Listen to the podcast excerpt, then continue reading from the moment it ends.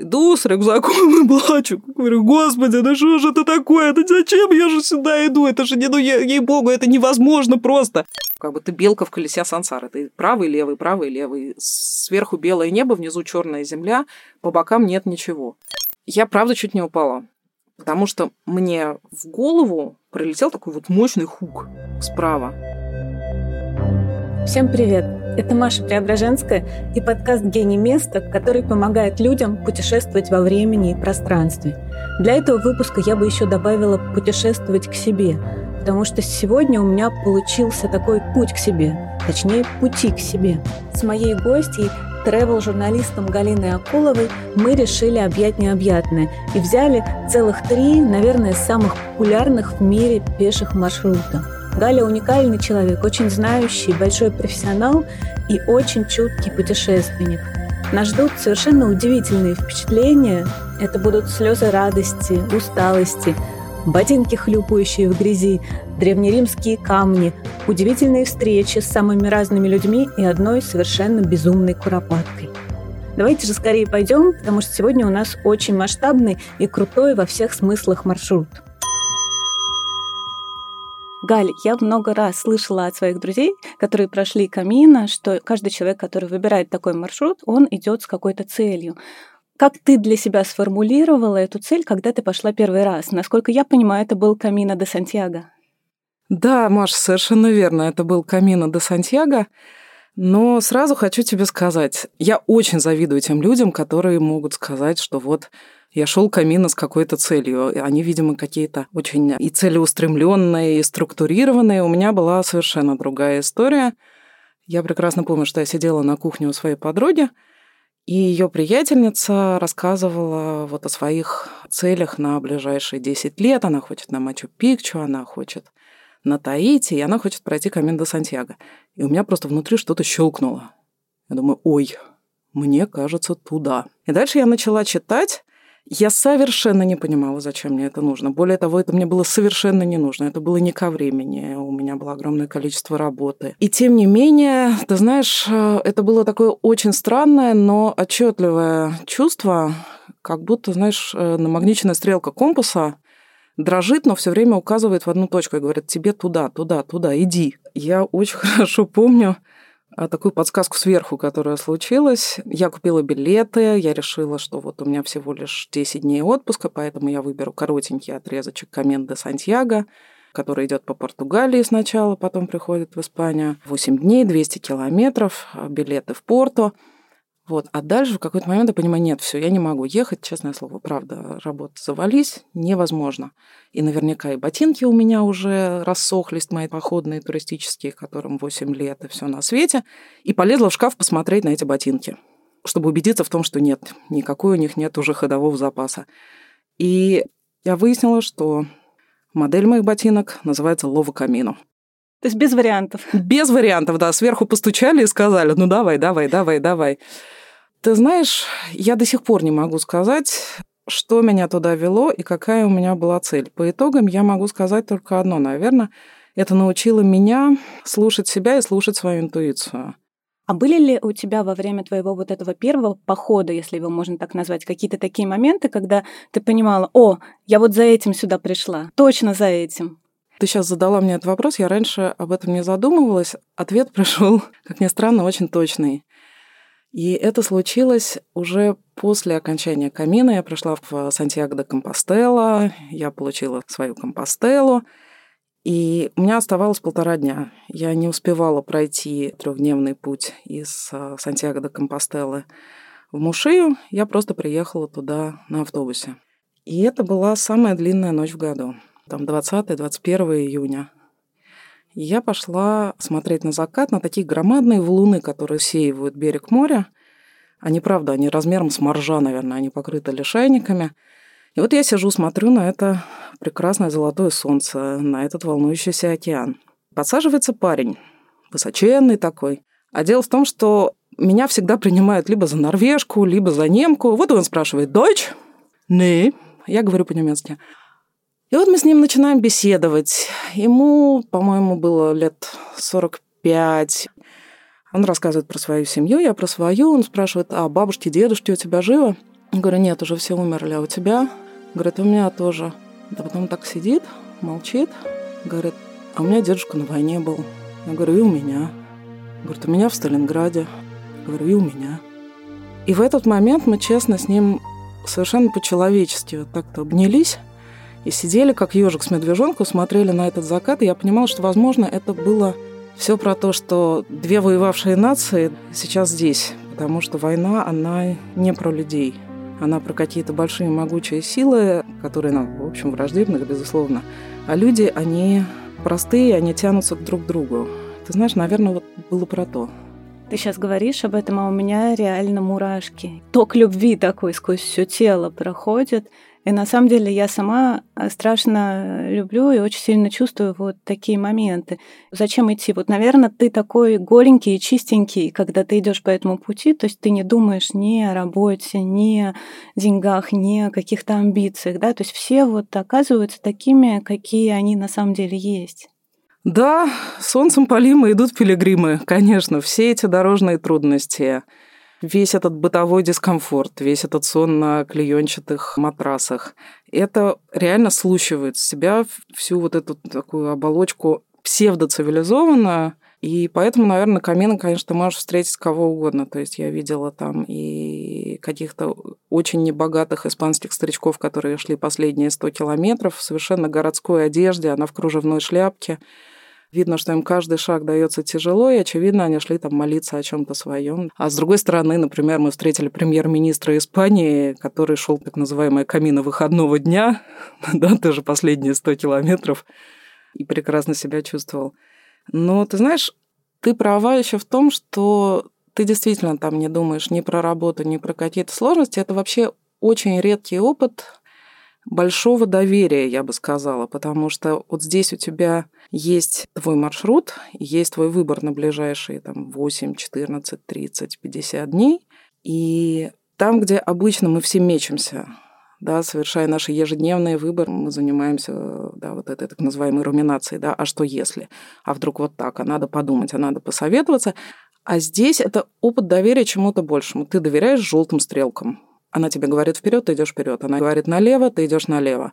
Она говорит направо, ты идешь налево, потом говоришь, ой, возвращаешься и идешь куда надо. Ты сейчас упомянула встречу с премьер-министром. А как вообще она состоялась? Вы его просто узнали или он представился? В тот день, я помню, я шла с удивительным совершенно попутчиком. Его звали Хосе Мария. Он был испанец, и он был однорукий пекарь. Я помню, что я проснулась в своем альберге. Это вот такие паломнические приюты, где за небольшие деньги, 6-7 евро, ты можешь переночевать. Похоже на хостел. Двухъярусные всякие нары и прочее, и прочее. И вот я проснулась очень рано, и на кухне сидит только один человек, однорукий. Перед ним персики, то есть такой серов э, на новый лад. Он на меня смотрит, говорит, как тебя зовут? Галина. Руса? Говорю, да, русская. И он смотрит на меня, потом так показывает на персики. Будешь? Да, буду, спасибо. И он совершенно без перерыва. Бамуса каминар? Пойдем в путь? Пойдем в путь. И мы пошли. Да, и как раз, когда мы шли с Хосе Марией, она, сказать, я очень плохо говорю по-испански, но ничего, мы как-то, в общем, находили общий язык, да, мы встретили этого премьер-министра, он говорит, о, это же наш премьер-министр. И совершенно безо всякого удивления, потому что, видимо, тот здесь часто бывает. Мило поболтали? С премьер-министром мы поболтать не поболтали, потому что все-таки у него было два серьезных человека чуть позади. Я знаю, что Камина де Сантьяго стал не единственным твоим пешим маршрутом. Ты решила пойти дальше, ну, буквально во всех смыслах. Расскажи, пожалуйста, какой был твой второй маршрут? Вторым моим маршрутом был английский путь двух берегов, Coast to Coast Walk. И с ним произошла, в принципе, та же самая история, что в Камино. Был Новый год, я сидела дома, лениво что-то читала в интернете – вспомнила свой камин, решила, что надо бы посмотреть, какие еще маршруты для long distance walking есть в мире. И вот статья в Википедии, и в ней просто список там из 40 пунктов. И я смотрю на надпись Coast to Coast Walk, и внутри у меня щелкает. И я понимаю, что у меня просто нет других вариантов. И это решение оказалось удивительным. Честно, я считаю, что этот путь двух берегов — это то, что по-настоящему изменило мою жизнь. Не в том смысле, что там произошли какие-то радикальные перемены да, во внешних обстоятельствах. Я не сменила работу, там, не вышла замуж, а, не отрастила себе третью руку. Но я получила такой невероятный опыт общения сама с собой и такой удивительный опыт общения с э, пространством вокруг. Я уже точно не могу откатиться к заводским настройкам. И плюс, конечно, это удивительное ощущение, что ты прошел всю страну пешком от края до края, потому что главный смысл Coast to Coast Walk то, что ты идешь через всю Англию от одного берега до другого, от берега Ирландского моря к берегу Северного моря, проходишь графство Кумбрию, проходишь Озерный край и приходишь в Северный Йоркшир. Это примерно 320 километров. То есть две недели, и ты можешь сказать, что я не, не, я не покорил страну, безусловно, покорить ее невозможно. Но что-то ее измерил своими ногами. Ты когда шла, вела заметки в Фейсбуке, и они, конечно, были совершенно восхитительные, очень искренние, и доводили меня периодически до слез. Вот эти фотографии, куропатки, овцы, невероятные какие-то люди. Я знаю, что этот маршрут буквально придумал человек по имени Альфред Уэйнрайт. Да, это правда, что этот маршрут придумал Альфред Уэйнрайт. Кстати, это не такой частый случай в long distance walking, да, именно авторский маршрут, который от начала и до конца придумал один человек. Во всех своих книгах, а их у него много, он пишет, что пожалуйста, пожалуйста, пожалуйста, не относитесь к этому как вот к какому-то челленджу, который вы должны пройти. Но, пожалуйста, помните, да, что холмы, вот эти самые фелс, да, это не чудовища, которых вам нужно покорять, это не драконы это добродушные зеленые гиганты. Маршрут составлен таким образом, что проводят тебя через весь спектр эмоций. Если идти так, как советовал Вейнрайт, советовал, но не настаивал, с запада на восток, то действительно ты начинаешь в Кумбрии, и уже на следующий день ты попадаешь в Озерный край. Озерный край. Озерный край для кого-то это вообще главный стимул пути двух берегов. И на самом деле в этом есть огромная доля истины – разные люди в разные времена отмечали какую-то совершенно дивную магию этих мест. Не случайно в очень милой деревушке Грасмер обосновались так называемые поэты-ретисты или поэты озерной школы. Они славились тонким чувством природы и особым слогом, который считался более простым слогом, был ближе к простым людям, но мне кажется, это тоже было как-то связано с их близостью к природе. Ну и, конечно, нельзя не вспомнить нашего Альфреда Уэйнрайта, который придумал этот маршрут. Он пишет о том, что у него случился роман с озерным краем. А как он случился? В юности он накопил денег и вместе с братом приехал в эти места, и когда он первый раз поднялся на один из холмов и увидел все эти красоты зеленые, невероятные, как он пишет, он сразу же влюбился в озерный край, и роман этот длился всю его жизнь я начала говорить про замечательный Грасмер. И вот это место знаменито не только озерной школой, не только так называемым глубинным коттеджем, домом-музеем Вильяма Ворсворта, известного английского поэта, но и своими пряниками, грасмерскими пряниками. Надо сказать, что вообще в разных местах Англии используют разные рецепты пряников. А вот у грасмерских пряников, помимо особого рецепта, есть еще и особенное название – если переводить с английского, то звучать это будет как угощение для приносящих камыш. Почему камыш? Дело в том, что давным-давно в сельских церквях полы были земляными, и поэтому их надо было чем-то устилать. И вот каждое лето дети озерного края собирали на берегах камыш и несли его в храм покрытие храмов, так сказать, меняли, а детям дарили угощения, которыми были те самые грасмерские пряники. Говорят, эта традиция живет по сей день. Ну, полы, конечно, в храмах уже вымощены большими плитами, но, тем не менее, каждый июль в Грасмере проходит этот праздник. А мышь несут уже не дети, а красиво наряженные девушки – Потом проходит небольшая церковная служба и долгожданное угощение. И все это, конечно же, на фоне вот этих удивительных зеленых пейзажей озерного края. Озерный край – это вся та прекрасная Англия, которая воспета поэтами, соответственно, озерной школы, Вордсвортом в первую очередь. И это действительно высокие холмы, тяжелые холмы с очень крутыми спусками, с возможностью, в общем, получить где-то травму, если ты не очень аккуратен, потому что в том же году, когда шла я, например, одну женщину с холма сдуло потому что очень сильный боковой ветер, она с рюкзаком, ее сдуло, она, по-моему, довольно сильно покалечилась. Это те вещи, про которые нужно помнить. Дальше ты три дня или четыре, да, в зависимости от того, как ты идешь, ты карабкаешься по этим холмам, ты проклинаешь все на свете, потому что физически это очень тяжело. Я не какой-то большой походник, я не занимаюсь спортом на постоянной основе, я, конечно, такой вот городской, диванный, ленивый человек. Здесь у тебя болит все. Здесь все время холодно. Здесь постоянно идет дождь. Это был май. Вроде бы прекрасное время года, весна и все такое. Бесконечно льет дождь, иногда с градом. Ветер из тебя выжимает слезы просто на каждом повороте. Ты думаешь, господи, зачем я в это все увязалась? Зачем? Зачем? Зачем? А главное, ты не можешь свернуть уже практически, потому что хоть и есть вариабельность маршрута, но это вариации на тему, как бы пройти по одному холму или по другому холму. Вот тут еще сложнее. Ну, ты знаешь, было невероятное ощущение, когда я дошла наконец, там, спустя 4 часа собственных внутренних воплей на вершину холма под названием Китсти Пайк. Он 760 метров или что-то вроде того. Казалось бы, это немного. Я помню, я оглянулась, и за мной вот эта вот зеленая складчатая шкура холмов. Я понимаю, что я по этому огромному, спящему, доброму в целом зверю шла несколько дней, и он, в общем-то, не сбрасывал меня, да, не смахивал лапой. Вот этот момент, конечно, я не променяла бы ни на что на свете, тем более, что вот этот английский путь coast to coast walk, он, я бы сказала, такой, он очень литературный. Я не знаю, как это вот в высших инстанциях делается, но ощущение, что он просто супер срежиссирован, потому что 4 часа я лезла в эту гору, град, холод, туман, ничего не видно, очень мокро, под ногами у тебя текут какие-то ручьи, чуть ли не заливаются в ботинки. Вот я залезла на Китсти Пайк, смотрю на эту красоту, и внезапно фигак, расступаются у нас облака, лазурное небо, на меня изливаются потоки солнца, и внезапно такой хор птиц, откуда-то, значит, из кустов. Кустов нет, а птицы поют. Фанфары. Ты Фанфары. прошла это. Именно, именно ощущение, что ты в каком-то вот таком театре шекспировского толка, да, вот она кульминация, да, и зрители, пожалуйста, аплодируйте. Галя, просто восхитительная какая-то кинематографическая история. И я почему-то догадываюсь, что эта гармония длилась недолго.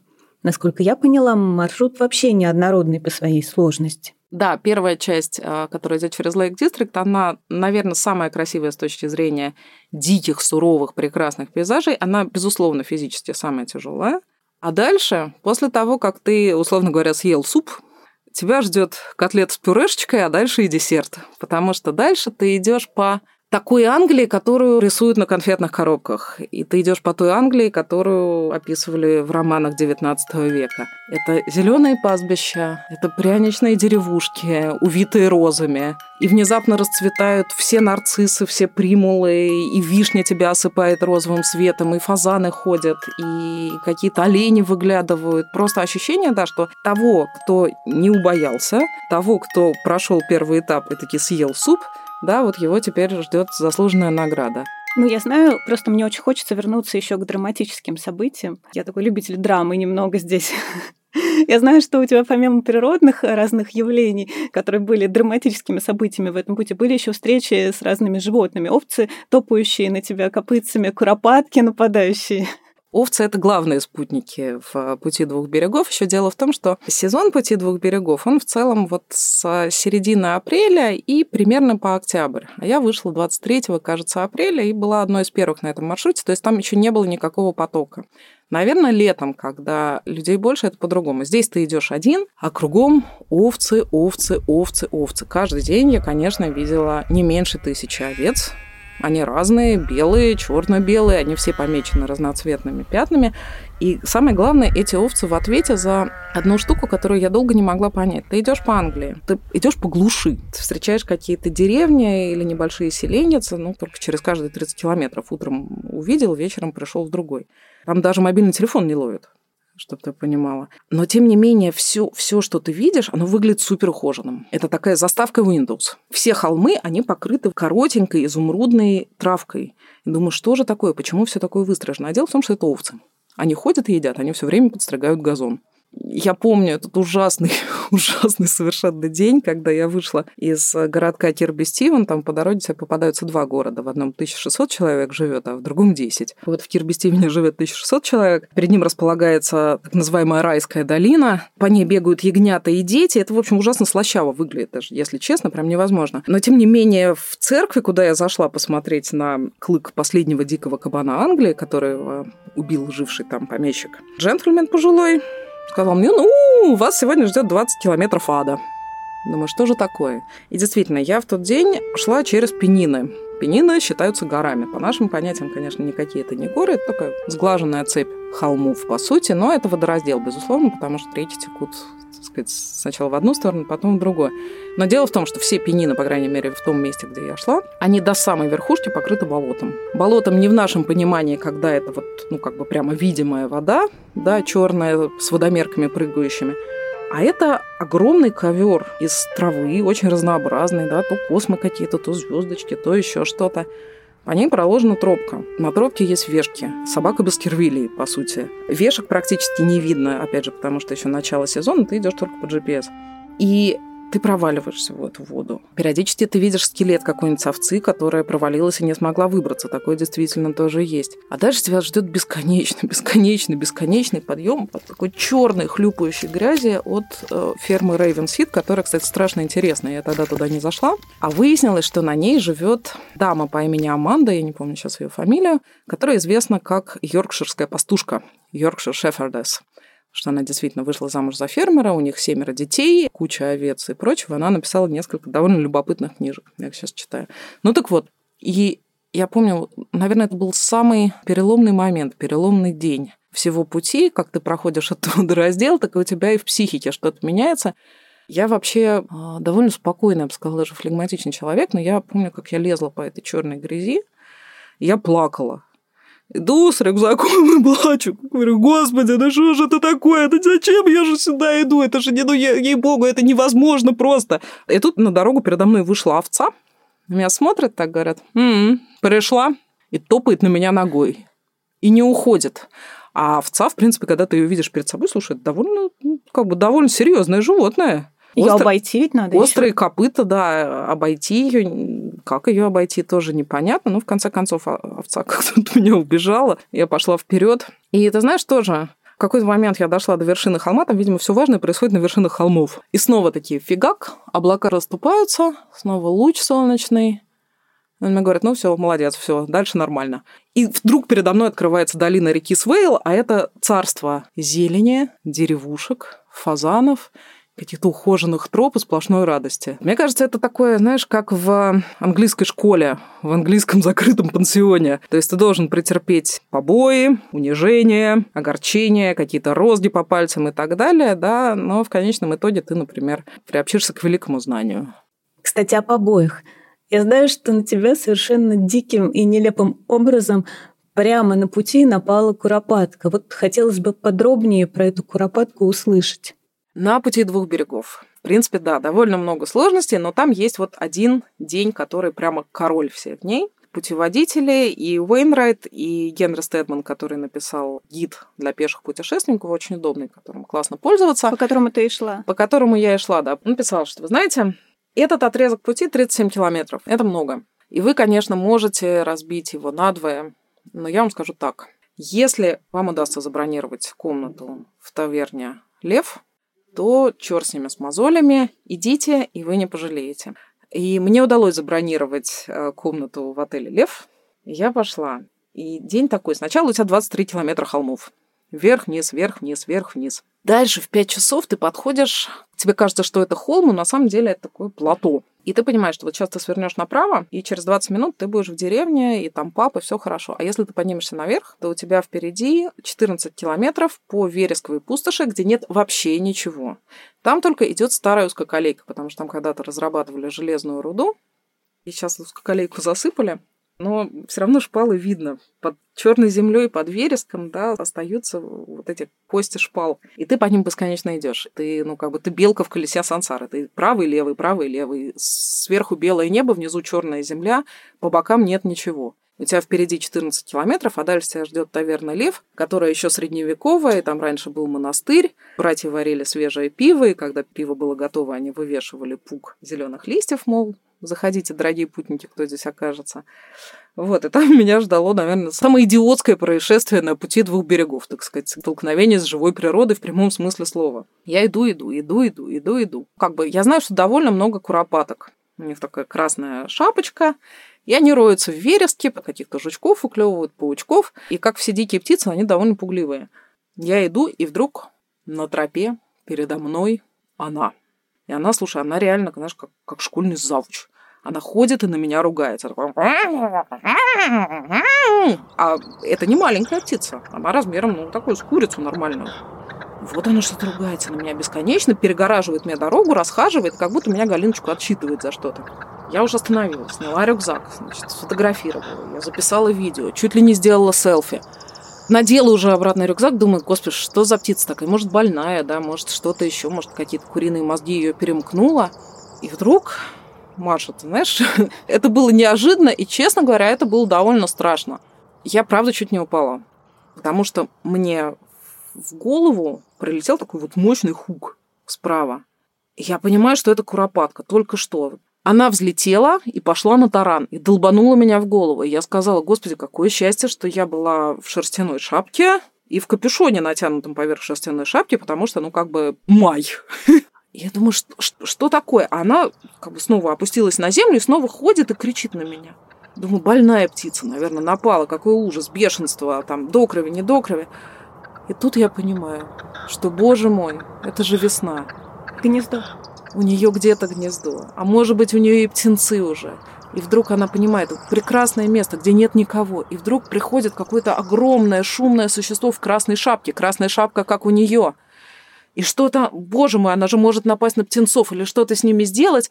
И вот эта обрюзгшая, тяжелая, недалекая мать она, ты знаешь, она, она собрала вот этим всем своим материнским сердцем, она поняла, что пусть она погибнет, но она спасет детей. И она пошла на таран самоубийственно и долбанула меня клювом в висок. И серьезный был удар? Да, ты знаешь, у меня был довольно приличный синяк. Она меня ударила в висок, но, по счастью, она меня ударила в кость. Два сантиметра вниз, это было бы, наверное, гораздо страшнее. Если бы она попала в глаз, я вообще боюсь, что думать, потому что ну, как бы инерция, да, масса. Ну, представь, что тебя вот такой курицей из супермаркета просто с размаху огрели, замахнулись и такой фигак. Вот, и я наконец дошла до таверны Лев, было уже реально поздно, там часов 10. Я захожу, там нарядная публика, ужинают, все. Я заказываю пиво, официант приносит меню, говорит, приятно прогулялись. Я говорю, да, очень. Говорит, что есть будете? Жаркое из дичи есть? И мне принесли куропатку. Ты знаешь, это учит не относиться к природе как к чему-то статичному. Если мы думаем, что все интересное происходит в художественном фильме, где есть сюжет, а документалочки — это вот медитативное наблюдение за окружающим миром, нет. Живая природа тоже способна тебе подарить сюжеты про любовь, самопожертвование, противостояние и месть. И вот скажи мне, ты вся замерзшая, мокрая, усталая, с этим синяком ужасным на голове — и вот ты приходишь в таверну, ужинаешь, и что, все забываешь сразу?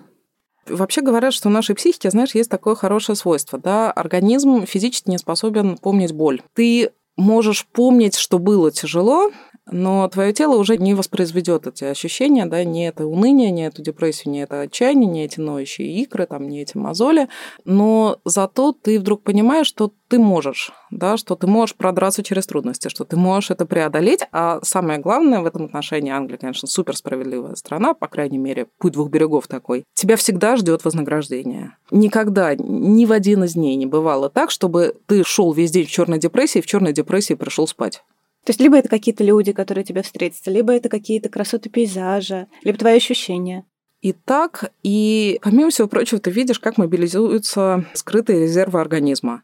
Это очень странно, но в какой-то момент, когда ты идешь там часов 8, например, а я шла в среднем каждый день там, от 10 до 12 часов. Через 8 часов очень тяжелого пути ты буквально чувствуешь, как тебе организм, уставший, который понял, что его такими темпами, в общем, к кровати доставят уже затемно, он тебе просто впрыскивает э, какие-то эндорфины. И это тоже очень классно, потому что ты в следующий раз ты учишься не верить отчаянию. Ты знаешь, что и внутри тебя тоже есть какая-то поддержка, и ты вообще значительно сильнее, чем тебе кажется. Я подумала, что это очень похоже на замену большому коучингу. Ты начинаешь верить себе, да, доверять каким-то своим ресурсам. То есть это какая-то очень мощная вещь. Вопросу, зачем я иду? Да, затем, чтобы стать сильнее. Совершенно точно, потому что это прямо по-настоящему перекраивает твои представления о собственных возможностях. Особенно если ты вот как раз не походник, лыжи у печки стоят, ходишь в горы. Когда ты попадаешь в такие условия, ты внезапно выясняешь, что ты сильнее, чем кажется, ты выносливее, чем кажется, что если ты будешь слушать себя, если ты остановишься, подышишь, э, выпьешь воды, запишешь 3000 заметок в телефон и так далее, дальше у тебя будут силы на то, чтобы еще сделать несколько шагов и еще несколько шагов и у тебя все получится. А самое главное, конечно, ты знаешь, это удивительно, что в плане физической формы тебе способны дать просто две недели ходьбы по 10 часов в день в среднем я проходил там, от 22 до 37 километров в день. Самый длинный маршрут. В этом году Англию и всех людей, которые любят путешествовать по ней, ждет одно очень интересное событие. Открывается уникальный маршрут, который идет по побережью, и он будет самым длинным береговым маршрутом в мире – Называется это «Английский береговой путь». Путь, который включает в себя совершенно разные английские дороги. Их сделали более удобные, где-то поменяли покрытие, где-то поставили новую разметку, сделали эти дороги доступными для людей с особыми потребностями. Протяженность этой уникальной дороги будет почти 4,5 тысячи километров. И, конечно, самые отважные и подготовленные смогут пройти ее целиком, но для этого нужен год или, по крайней мере, 7 месяцев. На самом деле совершенно не обязательно проходить этот путь целиком, его можно идти по частям, выбирая те или иные направления и отрезки. И открывается этот маршрут отрезками, то есть сейчас что-то открыто, а что-то еще готовится к открытию. Вообще планировалось, что английский береговой путь будет запущен еще в начале этого года, но вот процесс продлится, скорее всего, до конца года. И, как мы понимаем, виной тому вот эти все ковидные ограничения. Понятно, что путь большой, и здесь есть вообще все на любой вкус. И пляж, пляжи, маяки, замки, руины, пасторальные деревеньки. Но меня привлекает больше всего так называемое Юрское побережье. Это вообще-то был первый природный объект, который попал в список ЮНЕСКО, первый британский природный объект. И дело тут не только в каких-то уникальных пейзажах, хотя да, пейзажи там уникальные. Очень красивое побережье, хребты, арки. Во время юрского периода здесь э, была вода, то есть вот эти красивейшие скалы, они находились под водой, а на поверхности резвилось более ста видов динозавров, как утверждают ученые. Останки этих динозавров и других древних животных до сих пор вымывают волны из глубоких скальных пород – и надо сказать, что особенно повезло местным детишкам. Вот если мы на пляже собирали камешки, то они собирают аммониты, окаменелости эпохи Мезозоя. Удивительное место, да и маршрут интересный. Я думаю, там еще много всего интересного найдется. Но для него, конечно, нужна серьезная подготовка. А пока давайте вернемся к пути двух берегов. Первый день. Я вышла из своей этой прекрасной деревушки Сент-Бисхэт, где начинается путь. А там сразу такой большой пляж, усеянный тоже валунами. Ты должен обязательно взять камушек, чтобы пронести его с собой все эти 14 дней и оставить на берегу уже Северного моря. И вот я взяла этот камень, и дальше тропинка такая хоба! Взлетает вверх на обрыв, идущий вдоль моря. И я на этом обрыве уже начала задыхаться. То есть вот я иду по тропинке, карабкаюсь вверх, я понимаю, что я не могу. Там такая романтическая лавочка. Села на лавочку, думаю, боже мой, как же я пройду 14 дней.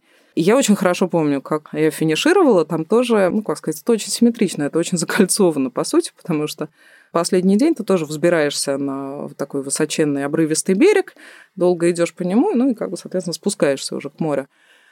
И я ощущала себя, ты знаешь, совершенной ходовой машиной. У меня были железные мышцы, у меня были титановые легкие, у меня была абсолютно ясная голова, страшно обгоревший нос, надо сказать от вот этой изнеженной девы двухнедельной давности, в общем, мало что осталось. Мне очень понравилось, что в первый день, как всегда, ты встречала каких-то замечательных людей, человек, который владел гостиницей, по-моему, или каким-то рестораном, в котором ты завтракала, ужинала, он сказал, что, ну, если ты потеряешься, то я позвоню в твою гостиницу, и тебя будут искать. И мне очень понравилось такое напутствие, то есть, мне кажется, сразу становится очень страшно идти. Слушай, ты знаешь, это правда, да, его звали Алан, он был хозяин той гостиницы маленькой, в которой я остановилась э, в Сент-Бесхеде перед стартом. Он ходил этот путь 35 раз. 35 раз. Каждый год он был дипломат, каждый год он приезжал в Англию в отпуск, и каждый год ходил кост-то-кост вок. Он рассказал мне, как он осел в Сент-Бесхед. На самом деле он шотландец и служил в десанте. И у них было задание за день, без денег, добраться из Шотландии в Лондон используя, ну, вот там попутки, лодки и так далее. Такой вот квест. Он на какой-то там корабль сел или что-то такое рыбацкий, добрался до Кумбрии и лег спать в пустом амбаре на ферме. Утром проснулся и увидел, как фермерская дочка вышла собирать яйца. Через месяц они поженились. Когда он вышел на пенсию, он купил гостиницу в Сен-Бис. И он действительно сказал, что если ты не появишься в своей гостинице до 10 вечера, я правда позвоню и буду искать, потому что бывает. Потому что это суровая безлюдная местность. Там действительно не ловит телефон. Если ты, условно говоря, подвернешь или сломаешь ногу, или что-то с тобой случится, особенно в сезон, когда ходит мало туристов, тут могут быть сложности. Но, понимаешь ли, это было не единственное напутствие, которое он мне дал. Это не было напутствием, это было такое просто предостережение. А самое главное, что он мне сказал, за завтраком там ко мне подошли какие-то ребята, которые тоже собирались идти coast walk. И они говорят, ну а что, пойдем с нами? Я говорю, наверное, нет, ребят, я как-нибудь сама. И вот этот Талон ко мне повернулся и говорит, а вот это правильно, потому что этот путь нужно идти с ним один на один. И, моя дорогая, вы не знаете, но вы сейчас на пороге такой радости. Я вижу, вы не дойдете, вы долетите. И он был совершенно прав. И ты долетела. Я знаю, что ты на этом не остановилась. Пройдя Англию, решила взяться за Италию и отправилась в путь франков, Виа Франчиджину. И мне кажется, сейчас самое время поговорить именно об этом пути, потому что мы с тобой уже обсудили и красоты пейзажа, и трудности, и преодоления, и встречи замечательные, но не обсудили что-то важное — а именно, как бы я сказала, такое ощущение истории, дух времени, потому что многие из этих дорог действительно очень древние. И вот как раз Виа Франчиджина, насколько я понимаю, часть ее это древняя Кассиева дорога. Что ты вообще чувствовала, когда шла по этим старым камням?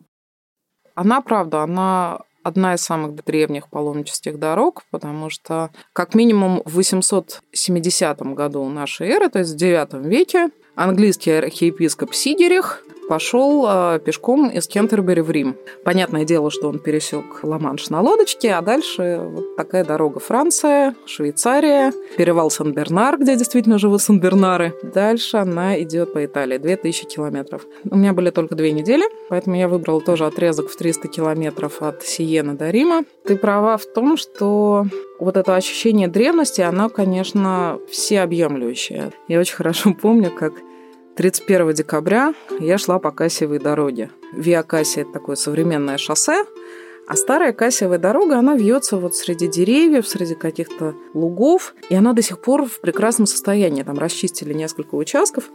Это громадные камни, уложенные по всем правилам римской науки, прекрасно подогнанные друг к другу с таким вот э, легким изгибом, чтобы стекала вода.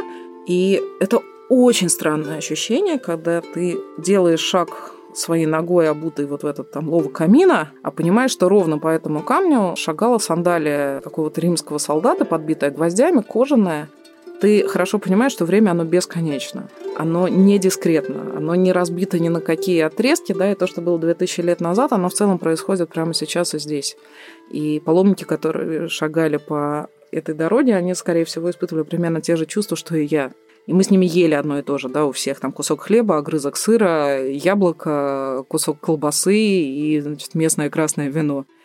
А вот, пожалуйста, там маленький источник, и из него бьет совершенно прозрачная хрустальная вода. Они также останавливались у нее набрать воды в какой-то бурдюк. Наверное, да, вот это главное, что может тебе дать Виа Франчиджина. В этом смысле она совершенно отлична, например, от Coast to Coast Walk, и очень заметно по ощущениям она отличается и от Камена де Сантьяго. Камен Сантьяго, он весь про общность, ну, на мой взгляд. А Виа Франчиджина, она про, она про безвременье. То есть ты более одинокой себя чувствовала, ну, в хорошем смысле слова одинокой, Слушай, самодостаточной? Я себя, безусловно, чувствовала более одинокой просто потому, что я пошла этим путем зимой. Я вышла 22 декабря, по-моему, и пришла в Рим 6 января. То есть, по сути, я шла от католического Рождества до православного. И это не сезон. Мне страшно повезло с погодой, потому что светило солнце, 15 градусов, цвели розы, январь. Но, конечно, я практически не встречала других паломников или там туристов, пилигримов, как их не называй. Но я хорошо помню одну встречу. Это был потрясающий участок пути. Я шла из Ветрала в Сутре, Сутри – это такой небольшой городок на холме в кольце крепостных стен, все как положено, а рядом с ним расположены огромные трусские гробницы, вырезанные в скале. Рядом довольно плохо сохранившийся римский амфитеатр. Дорога, которая шла вдоль шоссе, такая изящная тропка, она раздваивается. Ты можешь свернуть вниз. И приложение Via Francigena предложило мне пойти вниз, и я смотрю, действительно какой-то лесок, очень мило. Ну, думаю, спущусь, посмотрю, если не понравится, вернусь обратно. Я спустилась, и ты знаешь, внезапно мне прям стало очень страшно, потому что этот овраг моментально углубился, сомкнулись деревья, там стало темно. Если наверху было плюс 15 и цвели розы, то внезапно на земле были просто пятна иния. Тропа, размеченная, ухоженная, чистая, она шла вдоль такого ревущего, быстрого, грязного желтого ручья, и мне с каждым шагом, правда, мне становилось страшнее и страшнее. То есть я, ну, как бы я не очень суеверный человек, но я прям очень хорошо понимала, что в этом лесу что-то происходило. Очень страшное, очень кровавое, наверное, давно. Я, наверное, шла минут да больше часа, наверное, я шла по этому лесу. Свернуть уже было никакой возможности, там такие крутые поднимаются берега этого оврага. И я тебе честно скажу, бежать с рюкзаком 15-килограммовым довольно сложно. Но я бежала. Вот, и я помню, что я выбралась из этого оврага, наконец дошагала до сутри. Уже такой был глубокий вечер, темно. Я села на площади в уличном кафе, и хоба, значит, ко мне подсел парень. Такой худенький, живенький, такой, знаешь, вот француз. Его звали Фабьен, но в Италии он назывался Фабио. И оказалось, что он такой убежденный пилигрим-паломник. Он прошел кучу вариаций Камена до Сантьяго и прочее, и прочее. Вот он мне сказал, что он прошел 25 тысяч километров. Есть такой типаж перекатя поля, ты его встречаешь в целом всегда на пути. И на следующий день мы с Фабио пошли вместе. Вот. Я довольно хорошо все-таки рассчитываю как бы свои силы и понимаю, куда нам нужно попасть до темна. А он где-то сел там выпить вина, поболтать. И дальше мы оказались э, заложниками времени, потому что зима, и солнце садится рано, солнце садится около пяти часов. У нас не было никаких других вариантов, кроме как идти одной тропой, которая следует через большую дубраву, такой настоящий дубовый лес. Никакой возможности вернуться на шоссе уже не было. Надо понимать, что в итальянских дубравах водятся кабаны. И был еще сезон охоты на кабанов, и тольятелли с диким кабаном – это, конечно, одно из главных удовольствий Виа Франчиджина. И вот мы с ним входим в этот дубовый лес. Темно. Мы понимаем, что здесь водятся кабаны, а кабан – животное довольно опасное. И чтобы кабан на нас ненароком не выскочил, не напал, нужно производить какой-то шум. Я думаю, что вот это воспоминание точно останется со мной на всю жизнь. Мы два часа идем по Дубраве, темно, мы в налобных фонариках, с рюкзаками, с палками. И Фабио стучит все время своим посохом по жестяной кружке, которая у него примотана к рюкзаку, знаешь, как, ну вот как средневековый сторож, который обходит спящие кварталы. И мы с ним попеременно поем песни. Я пела Борис Борисовича, Фабио мне пел старые песни пилигримов, как мы идем в Компостеллу и как нас ждет отпущение грехов. Страдающее средневековье. Если вернуться на несколько веков назад и оказаться в роли средневековых паломников, то мы сразу поймем, насколько вообще их путь и их ощущения отличаются от наших. Во-первых, потому что главная часть э, паломничества, вообще паломничества в Средневековье, это, конечно, лишение и разного рода страданий. Неудобства, всяческие опасности, даже смертельные на таком пути – это хорошо – чем больше опасностей, чем больше трудностей, тем выше вероятность искупить все свои грехи. А ведь именно искупление грехов и есть цель такого путешествия. Говорят, что многие люди несколько веков назад действительно шли навстречу опасности, умышленно шли навстречу опасности, чтобы повысить, так сказать, свои шансы искупления. Да, это такой своего рода, как бы мы сейчас сказали, не очень экологичный способ общения со Вселенной. Если ты выжил, значит кто-то там наверху есть, он тебя ценит, любит и поддерживает. Для многих людей такое паломничество превращалось в какую-то особую часть жизни. Вот, например, жил человек, он был ремесленником или крестьянином, и вот он выходил в такой путь и выпадал из своей жизни на какое-то количество времени, на несколько недель или, может быть, месяцев. И вот в эти месяцы он, что называется, находится прямо вот в руках Господа. И происходить могли, конечно, самые-самые разные вещи с человеком. И нападение диких животных. Конечно, и в то время водились кабаны, и на них велась охота и какие-то разбойники, которые промышляли, естественно, на этом пути, и много чего еще другого. И только потом, когда человек возвращался домой благополучно, то он мог за кружечкой чего-нибудь горячительного приятелям рассказывать о том, как вот он проходил этот путь, и какие с ним случались разные приключения. Сегодняшние паломники, конечно, уже совсем не те, но какие-то общие черты все равно остались. Вот, например, умение обращать внимание на знаки. Очень многие люди, которые прошли этот путь, вспоминают какие-то вещи, то, что они увидели, возможно, какие-то изображения, которые они увидели на дереве или в храме, или слова, которые им сказал совершенно незнакомый человек, но вот они их запомнили и считают это очень важным напутствием в своей жизни. Я слышала от многих людей, что когда они идут по этой дороге, они действительно чувствуют какой-то вот особый дух времени. Ну, возможно, просто воображение у людей, конечно, хорошее, но действительно какая-то такая средневековая аура, она присутствует.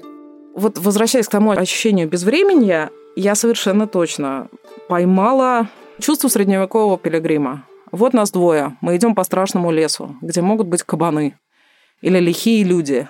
Мы стучим деревянным посохом по кружке. Мы поем песни, которым 600, 700, а может быть там и 900 лет. И мы идем к старому средневековому городку Компаньяна Дерома, который тоже, значит, на этом холме громоздится уже много-много веков. И нет никакой разницы между нами и теми пилигримами, которые шли этой дорогой на нас. Получается такое путешествие во времени еще, не только в пространстве. И на самом деле даже не в пространстве и времени, а вообще ты переносишься в какое-то другое совершенно измерение, уходя от этой нашей всей привычной суеты и рутины. Ты знаешь, я поняла, что еще, конечно, очень важное в этих путешествиях то, что мы возвращаемся к физиологичной норме усвоения информации. Мы живем вот в такое время, когда у нас есть телефоны, интернет, телевизор и так далее, и картинка очень быстро меняется, 24 кадра в секунду.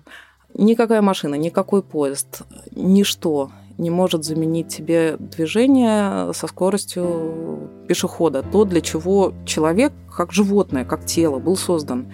И глаза наши, я уверена, и мозг наш, они созданы для усвоения информации вот этой визуальной, да, красоты окружающей природы, движения куропатки и так далее, со скоростью 3,5 км в час. Потому что быстрее я с рюкзаком ходить не могу. Мне очень понравилась одна твоя фраза, опять же, в твоем дневнике в Фейсбуке, когда ты взобралась на холм, поправь меня, если я не права, и у тебя начало сильно биться сердце, и ты пишешь, как будто сердце говорит тебе, так вот, я для этого было создано. Все наше тело, глаза, даже сердце было создано именно для этого. Да, ровно так. Я помню вот это ощущение, знаешь, это такой, казалось бы, литературный штамп, да, кровь быстрее бежит по венам, а здесь я правда понимаю, что мы действительно созданы для того, чтобы быть сильным, быстрым, ловким, умелым животным, с одной стороны, а с другой стороны быть человеком, потому что человек — это тот, кто способен к рефлексии, тот, кто способен к осмыслению окружающего мира, тот, кто способен отследить свои мысли и чувства по поводу того, что его окружает — занести их, так сказать, в чертоге своего разума, да, прикопать и потом вытаскивать эти сокровища, когда ты сидишь в Москве среди зимы, и вспоминать, как ты стоял на вершине холма, и у тебя кровь бежала по венам, сердце стучало, а фермер на тракторе тебе махал снизу рукой. А если бы ты рисовала картину твоего путешествия из звуков, ну мы говорим, конечно, о прогулке от берега до берега, то какие бы звуки ты выбрала? Тут все очень просто. Потому что для меня, конечно, путь двух берегов как симфония. Безусловно, он выстроен на одной основной ноте. Это блеяние овец. Я для себя это называла радио баранина. Потому что еще весна, у овец сезон окота. Это страшно умилительное зрелище, да, вот эти вот маленькие беленькие ватные ягнятки. И ты идешь, это не сельская звенящая тишина, в которой чирикают птицы. Это бесконечная вот. И к этому добавляются, да, и птицы, если они прорываются сквозь вот это блеяние, и действительно трактор, и свист ветра, и шмыгнет твоего собственного носа, клюпанье и чавканье ботинок. Но в целом главное, главное, безусловно, овцы. Вы слышите, радио Баранина все еще продолжает звучать на заднем фоне. А все почему? Потому что лично мне очень сложно отпустить путь двух берегов. Это настоящее приключение, и, наверное, именно поэтому он полюбился мне больше всего из этих трех маршрутов. Как будто в детстве ты сидишь на даче и за поем читаешь какой-то очень хороший приключенческий роман, представляя себя на месте главной героини. Спасибо вам, что дослушали этот выпуск до конца и порадовались вместе со мной. Ищите подкаст «Гений места» на всех платформах, где слушают подкасты. Кстати, недавно он появился и на Литрес. Подписывайтесь и оставляйте отзывы. Я очень жду вашей обратной связи. Еще я хочу сказать огромное спасибо тем людям, которые пишут мне и рассказывают о своих впечатлениях. Для меня это невероятно важно. Подписывайтесь на мой инстаграм, тикет нижнее подчеркивание ту, пишите мне, ну и, конечно, ждите новых путешествий.